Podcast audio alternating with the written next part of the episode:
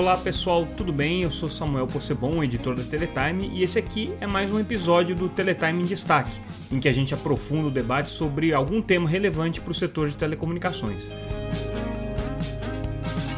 E o tema de hoje é regulação da internet. Ninguém discute o papel da internet nas nossas vidas, seja na movimentação da economia, seja nas nossas relações pessoais, na determinação de processos políticos, nas nossas relações com serviços públicos, com serviços privados. Hoje, praticamente tudo passa pela internet. Mas talvez em nenhum caso a internet seja tão relevante quanto nos processos modernos de comunicação, na forma como a informação é transmitida e recebida. Mesmo não tendo sido criada com esse propósito, a internet é indiscutivelmente o maior meio de comunicação social atual.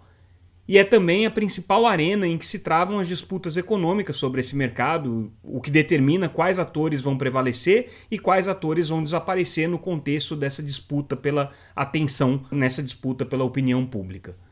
Mas a internet é um ambiente ao mesmo tempo aberto e pulverizado, em que qualquer um pode se expressar, mas ao mesmo tempo é fechado e oligopolizado, ou seja, concentrado em poucas empresas que controlam as regras econômicas e os algoritmos de engajamento e conexão entre as pessoas.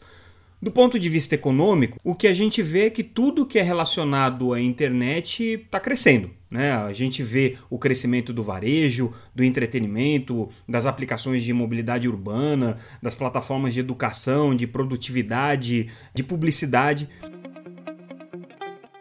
Não por acaso é no ambiente da internet que estão concentradas as principais empresas hoje em termos de valor de mercado no mundo. A gente está falando de Amazon, de Google, de Facebook, de Apple, de Microsoft e algumas outras, talvez um pouco menores, mas ainda assim um mercado muito concentrado.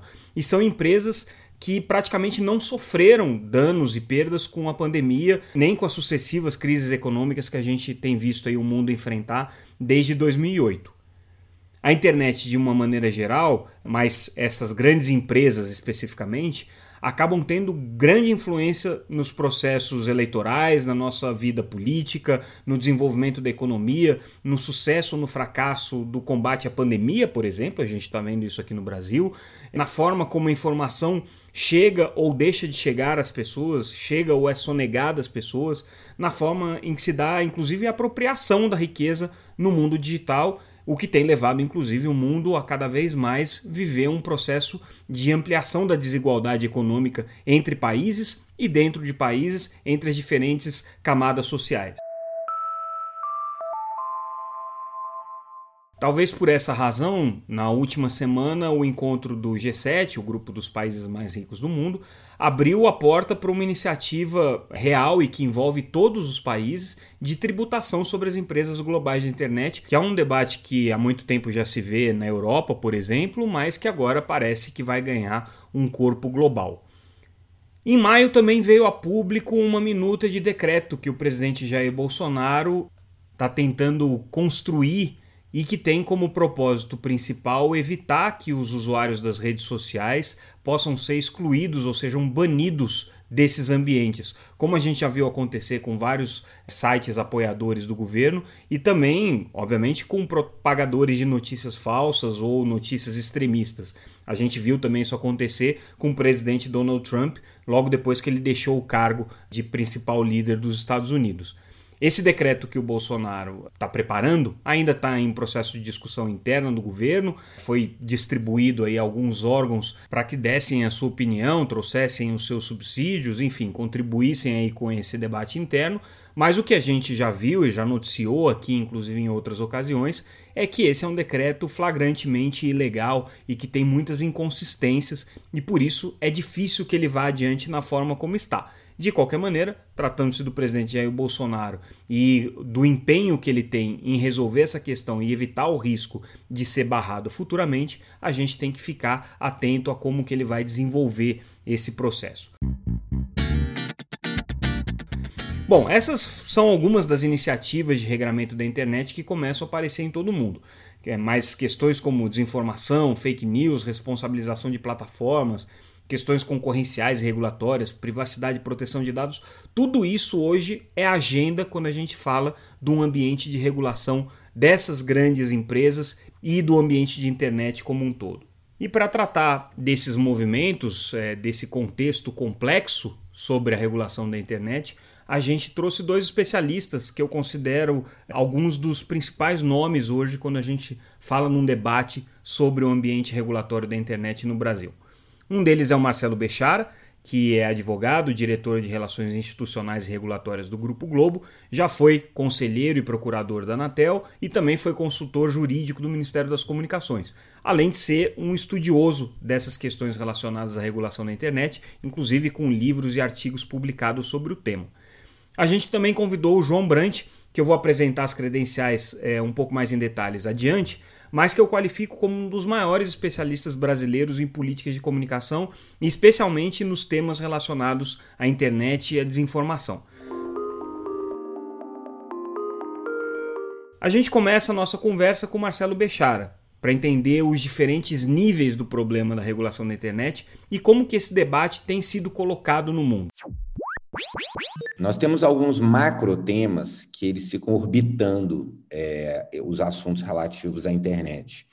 Eles variam de acordo com o sabor do vento, e é literalmente do vento, porque depende do que acontece, é, do ponto de vista social, do ponto de vista político, é, a dinâmica ela vai se modificando. Basicamente, nós temos um aspecto de responsabilidade e aí a responsabilidade no sentido mais amplo de conteúdo, envolve moderação.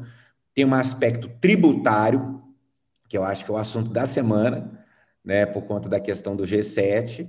Tem um aspecto é, de proteção de dados, que esse já está mais ou menos resolvido com todas as legislações, a GDPR e a, a, LGPD, mas ainda é um processo de construção e toda vez ele vem à tona quando tem um grande vazamento ou quando tem uma situação como essa. É, nós temos um aspecto de, de propriedade intelectual, de direito autoral, também em sentido amplo, é, mais recentemente algumas questões voltadas para a remuneração de conteúdo jornalístico, tanto na Europa quanto na Austrália, e agora parece que o Canadá enfrentando o assunto. E nós temos um aspecto que eu acho que é o, eu coloco ele sempre como um guarda-chuva maior, que é o aspecto concorrencial. É, o aspecto concorrencial, para mim, ele acaba sendo hoje o grande direcionador de todas as discussões. Porque é, quando você fala, por exemplo, de concorrência, você consegue vincular isso a tanta questão do direito autoral, quando tem uma questão de concorrência desleal, você consegue colocar na questão tributária, né? Porque, enfim, as diversas formas de tributação ou não tributação podem implicar um diferencial competitivo. Com assimetrias é, e tudo mais, né? Exatamente. Você pode colocar na questão de conteúdo, porque você passa a ter grupos que não se enxergam como grupos de mídia, competindo com grupos de mídia. Então, eu acho que o aspecto concorrencial ele se tornou, nos últimos anos, o, o carro-chefe para todos os demais. Eu acho que, no caso brasileiro, nós estamos com dois grandes assuntos na mesa, que é a questão de moderação de conteúdo e a questão tributária. A questão tributária, por conta de uma reforma tributária por causa do G7, e a questão de moderação de conteúdo, porque é uma discussão que vem desde o ano passado, com aquela lei das fake news, aquela discussão toda, e mais recentemente com, com toda uma discussão sobre a informação, desinformação, pandemia, perfis, rotulações de conteúdos por parte de plataformas. Eu acho que no Brasil hoje esses são os dois grandes temas da semana. Por que, que, é tão difícil concluir essas discussões? Por que, que, é tão difícil chegar a um bom termo? A gente não vê, mesmo olhando é, em outros países, países que concluíram esse debate até o fim e a partir de agora se sabe qual vai ser a regra para a internet. Onde que você avalia que está a dificuldade? Eu acho que a grande dificuldade é, é, primeiro, na dinâmica. Segundo, eu acho que a gente tem uma, uma necessidade de, de uma ansiedade em querer resolver as questões é, numa velocidade que não costuma ser a velocidade do tempo legislativo, do tempo regulatório, em, em comparação com a velocidade da internet, que é, que é absolutamente é, impressionante. Mas eu, eu, eu, tenho, eu, eu gosto sempre de olhar o copo meio cheio e a gente precisa fazer um reconhecimento público em relação as plataformas, é, pelo menos a grande maioria delas, o fato de você não ter uma lei cravada, ou de você não ter uma regulação muito explícita em alguns casos, em alguns casos tem, como é o caso australiano, não significa que não tenha tido uma eficácia.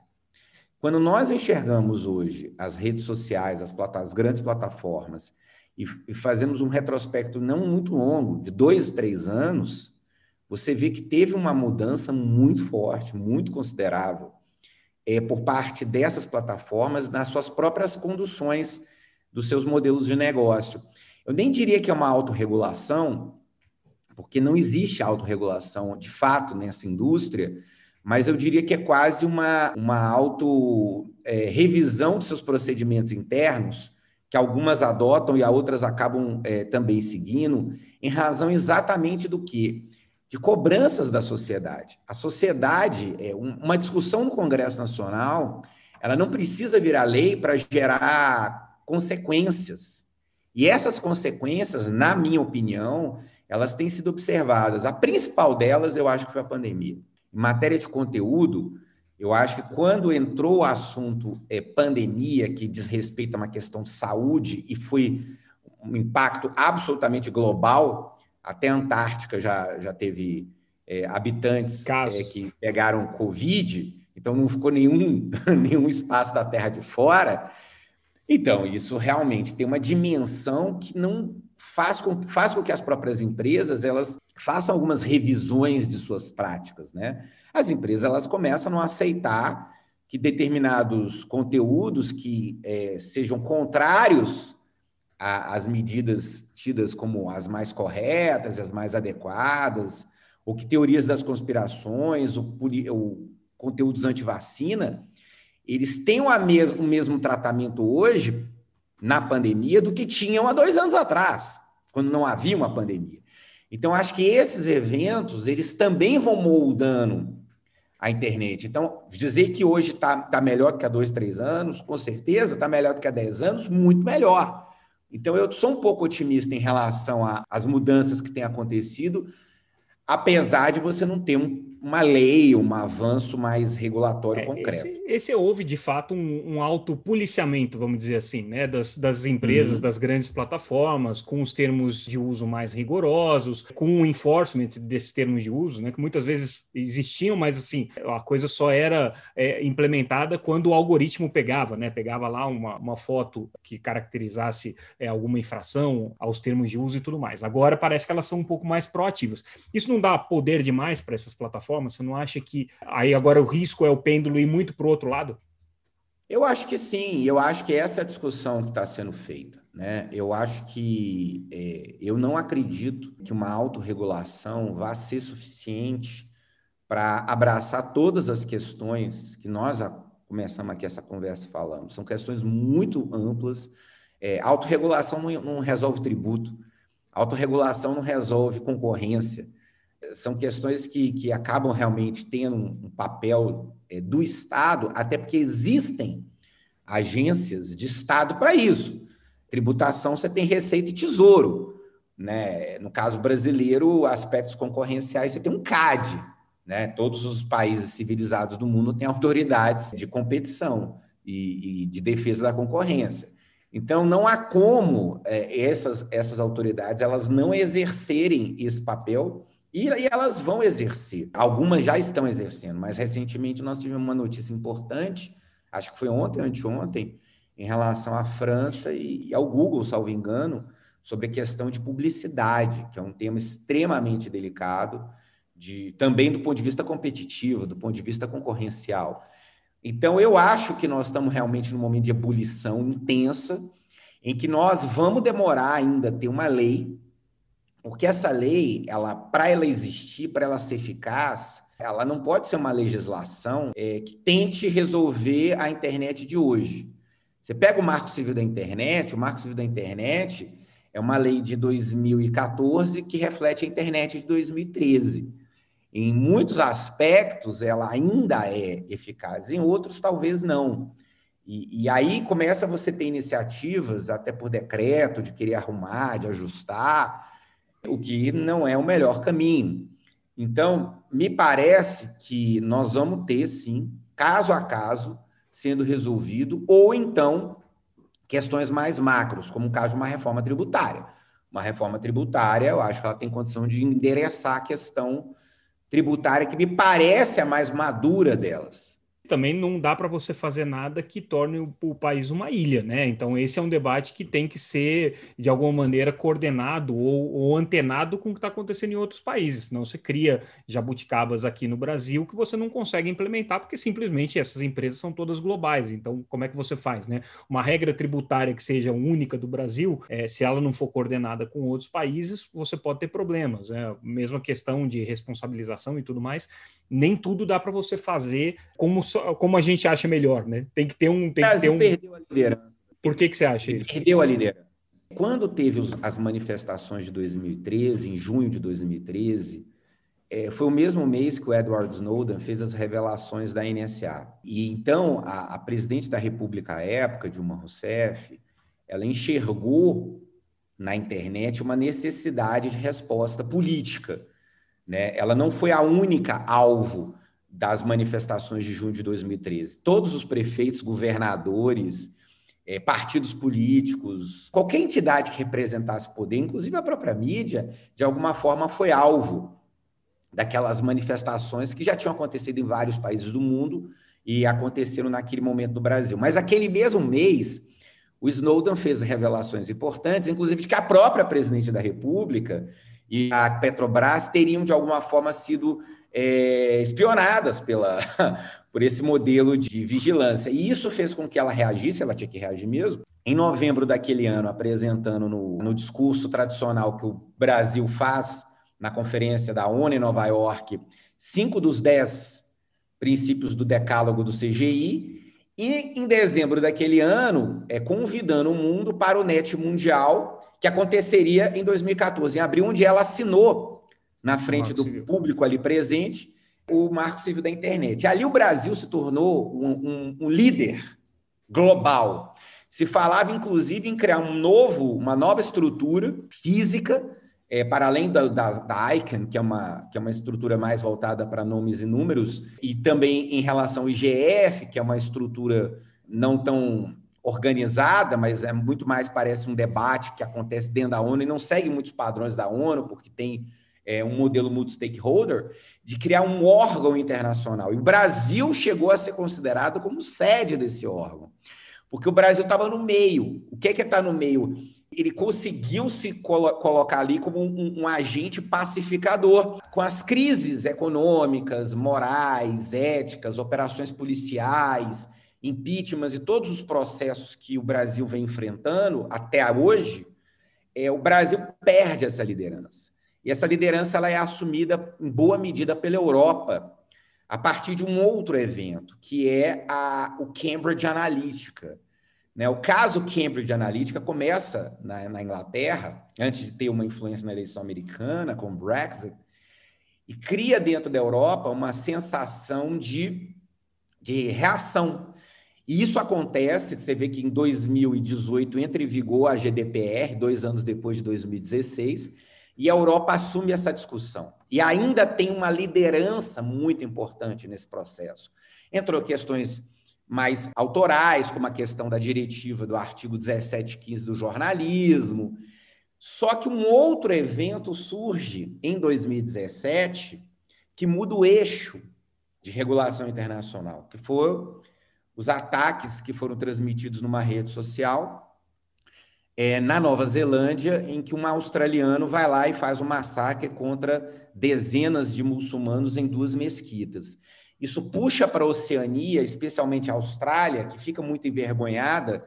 A Austrália e Nova Zelândia têm uma relação, obviamente, muito próxima, mas o cidadão era australiano. Em 2017, o parlamento australiano cria uma espécie de CPI ou de uma comissão de investigação que gera um relatório para mim, ali foi o principal documento que enxerga todas as questões de uma forma mais ampla. Fala, olha, não é só questão consumerista, concorrencial, autoral. Eles vão atacando um a um e aí eles escolhem uma, um assunto de cada vez. Que eu acho que é um pouco que você falou. Eles começam com a questão do discurso de ódio, passam uma legislação sobre isso, depois enfrentam a questão do jornalismo. E agora vão continuar com uma, uma agenda sobre isso. Então, a Austrália ela passa a ser a referência.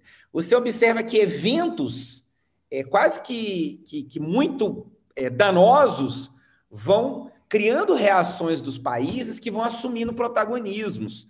Foi o caso da espionagem no Brasil, foi o caso do Brexit na Europa e depois um atentado transmitido ao vivo com um discurso de ódio, com uma, na verdade, não um discurso, um atentado de ódio na Nova Zelândia.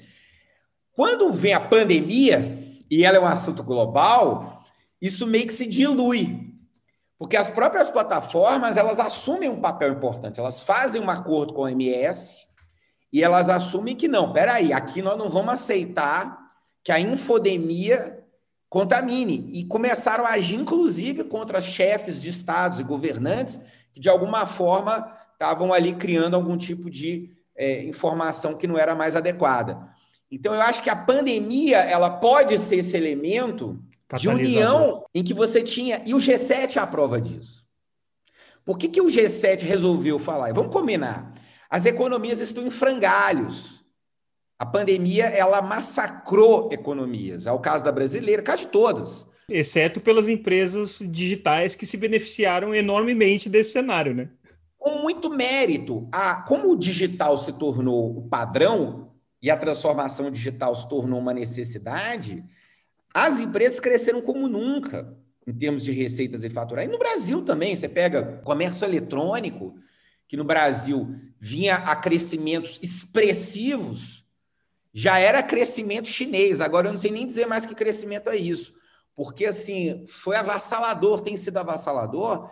Então, as economias do mundo, elas começam a pensar, tá bom, mas e aí, qual que vai ser a contribuição que essa transformação vai gerar para as próprias sociedades? Então, eu acho que a pandemia, ela cria uma, um, um debate um pouco mais organizado, porque não é uma catástrofe doméstica, é uma catástrofe global. E você acha que no Brasil a questão tributária é que está mais bem engatilhada, vamos dizer assim, pela possibilidade da gente ter uma reforma tributária ainda no, nesse mandato do presidente Jair Bolsonaro?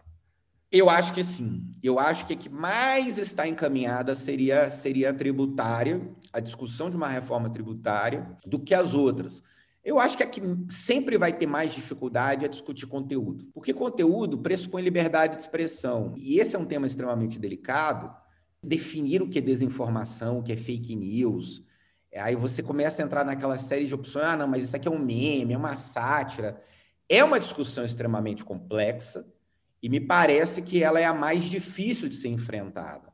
Mas eu, eu acredito muito na, na questão da remuneração do conteúdo jornalístico profissional terem visto o que já acontecia em outros países.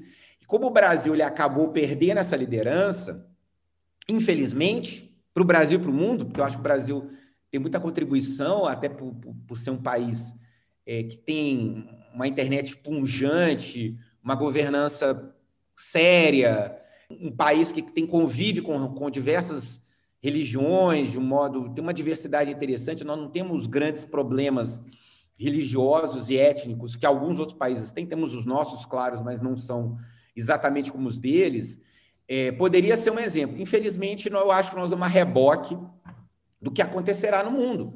Mas, mas vamos, mas vamos, nós não vamos ficar, nós não seremos isolados uma ilha dentro desse processo. E esse é um debate óbvio que ele não, não vai escapar da questão legislativa, regulatória, mas você acha que o Brasil tem instâncias hoje habilitadas para fazer esse debate na sociedade. É uma sociedade que tem é, amadurecimento para esse debate. Você tem espaço hoje para que essa discussão seja desapaixonada e que seja uma, uma discussão construtiva? Eu acho que sim. Eu acho que assim desapaixonada não será jamais.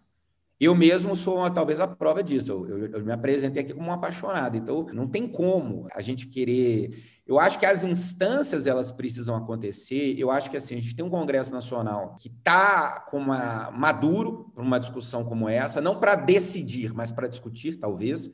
Você pega, por exemplo, os projetos de lei relativos a, a fake news estão todos sendo apensados. É, o relator, deputado federal Paulo Gamini, está querendo fazer um seminário com 100 especialistas, e, e eu acho que esse é o caminho mesmo. é, é o caminho do debate. Nós temos uma sociedade civil extremamente qualificada e ativa nos debates de comunicação e internet no Brasil. É atuante, né? Isso, isso é incomensurável. Nós temos um comitê gestor da internet que, que tem um respeito. Eu acho que o comitê gestor, do qual eu tenho muito orgulho de ter feito parte por nove anos, ele precisa se reinserir um pouco mais no processo do debate em outros aspectos, né, que eu acho que ele tem uma, às vezes uma postura muito muito conservadora em relação a algumas discussões, nem tanto em relação às outras.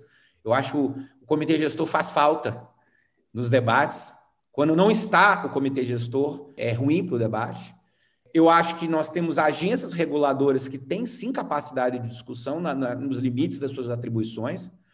A Anatel tem o que dizer, não tenho a menor dúvida sobre isso. A gente não tem que ter medo do que a Anatel tem a dizer só porque a gente acha que a Anatel ah, quer regular a internet. Isso é uma bobagem. Tem muita gente qualificada ali dentro, dentro da própria Ancine, dentro do Ministério das Comunicações, Ciência e Tecnologia, Justiça, que criou uma, uma, uma bagagem de debate por causa do Marco Civil, e a Autoridade Nacional de Proteção de Dados Pessoais, que está aí. Eu acho que assim, nós temos sim instâncias gente especializada no Ministério Público, gente especializada no Poder Judiciário, questões que já chegaram à Suprema Corte, como é a questão do artigo 19, a questão do bloqueio de aplicativos, a exemplo do WhatsApp. Então, eu, eu acho que assim, nós temos muito, em termos de América Latina, talvez até global, eu acho que não nós temos capacidade, como temos legitimidade e autoridade, exatamente porque já o fizemos e porque o nosso mercado de internet é, é um dos maiores do planeta. Como a gente percebeu na conversa com o Bechara, com o Marcelo Bechara, a questão da desinformação e da responsabilização das plataformas é talvez um dos assuntos aí mais complexos, né, desses muitos que estão colocados quando a gente fala da regulação da internet. E por isso que a gente convidou o João Brant para falar com a gente. O João é diretor do recém-criado Instituto Cultura e Democracia. Ele é doutor em Ciência Política pela USP, com mestrado em Regulação e Políticas de Comunicação pela London School of Economics. Ele foi secretário executivo do Ministério da Cultura nos anos de 2015 e 2016, além de ser pesquisador e consultor em políticas de comunicação e cultura, já tendo prestado serviços de consultoria em políticas de comunicação para a Unesco, para a Global Partners, para a Fundação Ford, para a Observacom, entre outras instituições. Então vamos ouvir um pouco o que o João disse para a gente nessa entrevista. Bom, Samuel, eu acho que justamente o, o desafio do tema é porque não tem uma saída fácil. Vamos lembrar como é que esse, essa opção de não responsabilização das plataformas e dos intermediários começou. Né? O marco, talvez inicial, seja no Código de Telecomunicações americano, numa seção que eles chamam de, de Communication Decency Act, né? tratava da questão de proteção a crianças e adolescentes, e ali eles dizem que o o intermediário não vai ser responsabilizado por conteúdo de terceiros e que ele tem uma certa liberdade de moderação de conteúdo. Repare que lá nos Estados Unidos o ato trata da questão da moderação de conteúdos por iniciativa própria, ainda que dê uma liberdade grande, porque fala de qualquer eh, conteúdo que seja objectionable, é, ou seja, é, contestável ou, ou, em alguma medida assim. Se aplicava à internet, justamente, e ele é válido até hoje. E ele está em disputa nos Estados Unidos de uma maneira super interessante, porque ele opõe democratas e republicanos exatamente nessa posição. Os democratas dizendo as plataformas precisam tirar mais conteúdo, e os, os, republicanos dizendo as plataformas precisam tirar menos conteúdo. E tem hoje 12, 15 projetos no Congresso americano sobre isso. Eu acho que uh, no Brasil, o que, que se definiu no marco civil da internet? Que a plataforma não é responsável por conteúdo, legalmente por um conteúdo de terceiro, a não ser que ela tenha uma ordem judicial e ela não retire, definindo a remoção de conteúdo, e que ela não remova esse conteúdo. Tem algumas exceções, tem uma exceção ali para copyright, e essa copyright, no fundo, segue a lei de copyright e estabelece que seria criada uma nova lei que ainda não foi criada, e tem uma exceção para pornografia de vingança. Na época da tramitação do Marco Civil, houve dois suicídios, e isso abalou também ali muito a discussão no Congresso, e acho que com razão definiram que se eu consigo provar que eu estou num determinado conteúdo erótico e, e aquilo foi não é da, da minha intenção estar ali, a plataforma é, é obrigada a retirar mesmo sem ordem judicial. Qual que era a base desse princípio? É dizer o seguinte: se eu estabelecer que a plataforma é responsável subsidiariamente pelo conteúdo de terceiros, eu vou gerar um efeito silenciador, porque na dúvida a plataforma vai retirar conteúdo.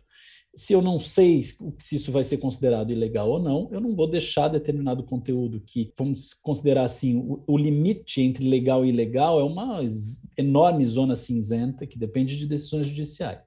Se eu tenho medo de ser corresponsabilizado, eu vou retirar esse conteúdo. Então, para que não houvesse isso que se chama na literatura de chilling effect, né, um efeito de, de congelamento, de silenciamento, há essa regra. As plataformas não são responsáveis. O problema é que isso chegou, isso no Brasil veio sem nenhuma regra sobre o que, que elas podem fazer por iniciativa própria. Então, de certa maneira, pensa, tem uma contradição mesmo. Eu estou dizendo, você pode ficar tranquilo e não mexer em conteúdo porque você não será responsabilizado. Mas mesmo assim, eu, como plataforma, defino mexer em conteúdo, defino retirar, remover, enfim. Então, cria-se uma situação em que eu acho que tem sido constantes aí a percepção de algum nível de abuso ou de falta de critérios, sejam falta de critérios claros, às vezes não há transparência nos critérios, e às vezes, ainda que haja transparência, há um problema de compreensão de se aquilo fere ou não a liberdade de expressão. Então, eu acho que nós estamos de fato no momento em que todos os países, eh, as democracias avançadas, estão lidando com essa questão. A Europa promove agora a discussão do Digital Services Act, o Reino Unido promove a discussão do Online Harms Bill, o Brasil uma discussão torta e canhestra, mas também entendendo que este é um problema. Na minha visão, qual é a saída? Eu acho que a saída é uma saída equilibrada. Eu acho que nós precisamos, ao mesmo tempo, colocar alguns, alguns critérios, ou seja, eu não posso fazer com que uma plataforma que tenha grande poder de mercado, portanto tem um enorme papel ali na discussão pública, tem o papel de fazer o que ela quiser. Eu acho, por exemplo, contestável a suspensão de dois anos do presidente Trump do Facebook. Acho que ela é, é enfim, acho que isso numa discussão mais é, olhando com uma perspectiva de liberdade de expressão e o papel que o Facebook tem no, na esfera pública bastante contestável. Mas eu acho, ao mesmo tempo, que a proposta que como aparece no Brasil, ela é muito problemática, porque ela, é, na prática, faz com que você não possa lidar com temas, por exemplo, como desinformação. Para mim, a desinformação é o exemplo maior de temas são relevantes e que ficariam fora do escopo da possibilidade das plataformas moderarem conteúdo. Então, acho que tem que buscar equilíbrio e acho que esse equilíbrio não é fácil ser encontrado. Você mencionou que você acha que às vezes as plataformas deixam a desejar na clareza com relação a isso, que acho que são os termos de uso das plataformas, né? Todas elas se baseiam para fazer esses vetos e para fazer esses cancelamentos, em alguns casos, né? Como foi o caso do presidente Trump, é, com infrações aos termos de uso. Isso não é um contrato entre duas partes, entre uma parte que te está provendo o serviço ou aquela facilidade, porque muitas vezes você não paga por ela, mas é, ela está te provendo aquela facilidade, e você que está usando aquilo. No momento em que você aceita o termo de uso, você não está plenamente comprometido com, com a forma como ela vai lidar com você dali para frente? Olha, eu acho que é, é uma visão. O problema dela, dessa visão, para mim, são dois. Um é o seguinte: é, nós estamos falando de regras que às vezes são, conflitam com a legislação local e com a legislação, os parâmetros internacionais de liberdade de expressão.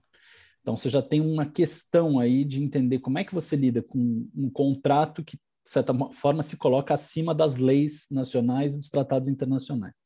Isso se torna um agravante, eu acho que a gente vê isso como um problema maior quando a gente percebe o, o tamanho do poder e não é só um poder de mercado significativo, que já é relevante, mas nós estamos falando de uh, um poder na organização do debate político, no ambiente informacional, na circulação de informações. Então, isso passou a chamar a atenção, acho que, de todas as democracias consolidadas, dizendo o seguinte: eu não posso ter. Eu passei 100 anos discutindo o regramento da esfera pública com determinados princípios, determinadas é, preocupações, muito sustentado na preocupação de pluralismo, diversidade e tal, né? Toda a discussão sobre regulação da mídia tradicional, como é que se garante pluralismo e diversidade, essas questões. De repente, a coisa vira muito rapidamente e você tem duas, três empresas controlando o debate político internacional, globalmente, né? No fundo, os debates nacionais, mas em âmbito uh, global são as mesmas empresas. Isso faz com que você passe a ter um poder muito grande na mão das mesmas empresas. E se elas controlam um espaço que é central para a organização da esfera pública, eu acho que há, é, sim, e essa é a leitura que tem sido feita, inclusive, por relatores internacionais de liberdade de expressão, é, em vários âmbitos do sistema das Nações Unidas, a legitimidade para se buscar que elas sigam determinadas regras e parâmetros internacionais de liberdade de expressão, ou seja, que esse contrato não tenha uma liberdade total de duas partes privadas se acertando, mas que ele passe a estar submetido de alguma forma aos tratados internacionais de liberdade de expressão e a legislações nacionais. Agora, o que me parece é que essa exacerbação do poder das plataformas, né, e de exercer esse poder de polícia, esse poder de fiscalização, que é uma coisa que não acontecia até alguns anos atrás. Você, claro, você tinha alguns casos que são meio emblemáticos e abusivos, por exemplo, imagens de é, é, povos indígenas que muitas vezes eram censuradas porque apareciam sem roupa, né, é, mas eram casos isolados, né. O que me parece que aconteceu é que num determinado momento, com é, os episódios de abuso é, é, sistemáticos da internet que a gente viu. É, primeiro, com o episódio Edward Snowden, que veio mais ou menos na mesma época do Marco Civil. Depois, é, com o caso do Cambridge Analytica, que eu acho que foi mais emblemático, com o depoimento do Zuckerberg no Congresso, né, com toda aquela, aquela a, enfim, aquele calor que, que o assunto recebeu eles passaram a exercer isso de uma maneira um pouco mais incisiva, né? E aí agora chegando ao final do governo Trump, com aquela situação uh, é, de quase ruptura institucional que eles viveram lá, com invasão no Congresso provocada pelo discurso do próprio presidente e tudo mais. Não faltou durante esse período é, uma consolidação dessa discussão, como você mesmo disse, ela é antiga, né? Ela até agora não chegou num meio termo, num consenso, mas os problemas já estão aparecendo aí, pipocando desde 2013, quando o Snowden denunciou todos os episódios de espionagem. Então já são aí é, oito anos de debate sobre esse problema. Não faltou regular durante esse período? Eu não poderia concordar mais, Samuel. E de certa maneira, é, eu estava entre algumas vozes isoladas que dizíamos temos um problema que é hoje controlável que vai se tornar incontrolável. Em 2015, nós vivemos esse episódio. Eu era secretário executivo do Ministério da Cultura e nós vivemos esse episódio de censura do Facebook a fotos indígenas, que era exposição histórica da Biblioteca Nacional. A gente levou o caso à OEA em 2016. Em abril de 2016, a gente apresentou este caso à Comissão Interamericana de Direitos Humanos, dizendo: temos aqui um problema que pode ser entendido como um problema pontual, mas que, do nosso ponto de vista, expressa uma questão. É, isso foi antes do Brexit, antes do Trump é, ser eleito. E a gente dizia justamente assim: vocês precisam se dedicar a discutir isso. Isso aqui é um tema muito relevante para democracias e para pensar diversidade cultural, enfim, para pensar as questões do ponto de vista de notícias e de, de informação e cultura. Então, eu acho que sim, sem dúvida, faltou discutir eh, com mais antecedência. Eu acho que eu faria a seguinte observação: você citou o Snowden em 2013. Qual foi a primeira vez que você ouviu falar em fake news? Quando que essa expressão começou a existir? Né? Não, não significa, claro, a gente pode remeter a discussão de boatos e notícias falsas a pré período pré-Cristo. Tem tem notícias, tem fake news na Bíblia, tem discussões de, de boatos durante todo o final, os jornais e panfletos do século XIX. Você tem a questão da propaganda de guerra. Mas o que aconteceu é que num período, a partir do pós-guerra, até 2010, digamos assim, nós tivemos um cenário em que o jornalismo profissional mediava a circulação de informação. E isso mudou o cenário de notícias falsas, etc. A gente passou a ter a confiabilidade da informação como um atributo razoavelmente protegido. Eu diria que com é, raros casos. Nós tínhamos outros problemas. A discussão de pluralismo e diversidade estava posta, mas a discussão da confiabilidade era um atributo protegido. De repente, o que, que acontece a partir de 2010? há uma reorganização dessa esfera pública a partir de uma série de fatores, mas que fazem as plataformas assumirem essa centralidade que elas assumiram. E o problema é que as regras que elas estabelecem para circulação de conteúdo, para tração do conteúdo, etc., são regras que não têm nada a ver com aqueles parâmetros de pluralismo, diversidade, é, etc. Elas, têm elas vão criando bolhas, elas vão criando segmentação e fragmentação, elas, ao mesmo tempo, fortalecem teorias da conspiração, criam espirais de conspiração pela lógica de recomendação de conteúdo. Isso está provado por engenheiros, por exemplo, ex-engenheiros do YouTube, que mostram como o sistema de recomendações deles vai gerando uma, um círculo vicioso que te leva a conteúdos extremos, e ela, de certa maneira, premia uh, o conteúdo inflamatório. Né? Então, esse conteúdo inflamatório ele tem mais tração e mais adesão. E, e veja, isso não se dá só por algoritmos. Se a gente for entender o que acontece no WhatsApp ou, ou no Telegram no Brasil, nós vamos entender que, no fundo, O grande problema é que essa lógica da economia da atenção faz com que, por algoritmos ou sem algoritmos, a atração do conteúdo se dê, atração no sentido de tracionar, né, é, do conteúdo, se dê por uma dimensão quase instintiva do ser humano. Que ela, e aí você sai do marco da racionalidade da modernidade que organizou a esfera pública de 1950 até 2010. Então, eu acho que é deste problema, com este tamanho, que a gente está falando. Bom, qual que é a saída? O Facebook, por exemplo, criou lá uma espécie de uma Suprema Corte que eles têm. Eu não sei exatamente qual que é a efetividade dela, você é, pode, me, pode me dizer é, de uma maneira muito mais é, apropriada, mas qual que, qual, qual que seria a saída que você entende, o caminho para você fazer um controle da responsabilização e um controle desse poder editorial das plataformas e, ao mesmo tempo, e a gente vai discutir esse ponto, evitar que surjam absurdos como os que a gente está vendo aí nos últimos anos de manipulação extrema, não mais é, da opinião pública, mas dos fatos, né? inventando informações que são absolutamente equivocadas e sem nenhum, nenhuma, nenhum lastro com a realidade. Qual que é o meio do caminho aí? Vamos pensar o seguinte: qual o caminho que a Europa está tomando? A Europa está dizendo o seguinte: eu vou uh, dizer que qualquer conteúdo que seja considerado ilegal eu vou claramente responsabilizar a empresa, a plataforma, desde que ela saiba que é ilegal. O que, que significa saber que é ilegal? Receber qualquer notificação dizendo que aquele conteúdo é ilegal.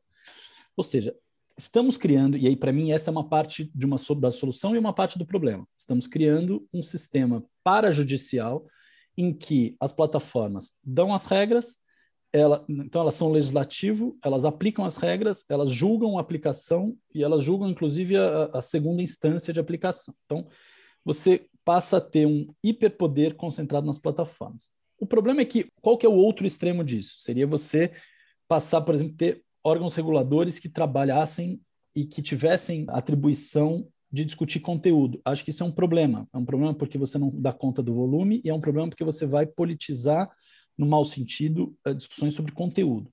Então, o que, que eu acho que é uma solução equilibrada? Uma é você estabelecer parâmetros de, de moderação de conteúdo gerais. Estas empresas definem seus códigos de conduta e você tem um órgão regulador que vai avaliar se aquele código de conduta, ou se aqueles, inclusive nos detalhes, está ou não de acordo com os parâmetros gerais e com a legislação nacional. Então, você tem um sistema de corregulação, um sistema em que você é, definiu parâmetros gerais colocou a própria empresa para detalhar esses parâmetros e ela aplica, ela faz a primeira triagem aplicação e você não discute casos individuais, você discute o processo e o regramento. Eu acho que essa é a maneira, na verdade, de certa maneira, isso que está se apontando na Inglaterra. Acho que é um, um caminho muito positivo que o Reino Unido vem apontando, porque eh, no caso da Europa, eles não querem discutir conteúdos que eles chamam de danosos, mas não ilegais. Basicamente, nós estamos falando de desinformação e outros temas que não são fora da lei, mas que são claramente é, prejudiciais. Eles chamam de harmful, né? É, já o Reino Unido está se dispondo a discutir o conteúdo harmful, especialmente quando ele afeta a integridade física ou psicológica dos indivíduos. Então, e ao mesmo tempo está dizendo, vocês precisam fazer avaliações de risco, porque não adianta eu falar assim, vocês terem o tempo inteiro enxugando gelo eu estou dizendo, escuta, vocês estão deixando o gelo fora da geladeira. Esse gelo vai derreter. Então, é, para de ficar só enxugando gelo e estabelece uma nova geladeira, um, um caminho que você consegue manter o gelo na temperatura certa. Então, eu acho que temos caminhos interessantes aí colocados, tanto no Reino Unido como na Europa. A história da Europa me preocupa por um super empoderamento das plataformas é, e por uma lógica, no fundo, de hiperpoder para elas. É, mas de qualquer maneira, tanto no caso do Reino Unido quanto da Europa, me parece que haveria uma supervisão, não sei se nesse caso seria um órgão regulador estatal ou seria um regulador independente, multi-stakeholder, algum, algum modelo desse tipo. Você sempre vai ter essa figura, né? sempre vai ter. E, e, a tendência, tanto na Europa como no Reino Unido, é que o regulador de comunicações assim, assuma essa função. Então, no Reino Unido é o Ofcom, que vai assumir. Na Europa, é muito provável que sejam os reguladores de comunicação. E a Europa estabelece um mecanismo interessante, porque como você, bom, eu estou dizendo, você estabelece um mecanismo de tratamento, do, de acompanhamento mais dos processos do que dos conteúdos. O que fazer com, com as disputas sobre conteúdos? Aí eles estabelecem a ideia de câmeras arbitrais independentes que podem se estabelecer e ser escolhidas pelo próprio usuário, por, por, por quem está é, é, reclamando. Então você passa a ter um nível de como se fosse uma arbitragem privada, barata e rápida para lidar com casos individuais. Acho que é um bom caminho. Vamos dizer o seguinte, Samuel, nós não estamos falando aqui, e acho que esse é o problema, da, do, da solução estrutural. É como se a gente estivesse discutindo a pandemia do Covid e estivesse discutindo máscara, álcool em gel, etc., mas não discutindo vacina, entende? Então, a, o problema estrutural, ele passa por questões desde é, educação, é, alfabetização midiática e educação é, digital, passa por questões de enfrentamento à discussão do poder de mercado dessas plataformas e passa por um rearranjo de dizer assim, nós não podemos ter uma esfera pública cujas regras fundamentais sejam regras de fragmentação, segmentação e opacidade. Eu preciso também conseguir reverter um pouco isso. Este, caminho, esse passo, o Reino Unido dá bem timidamente, porque também você não, não é fácil você dar espaço a essa altura.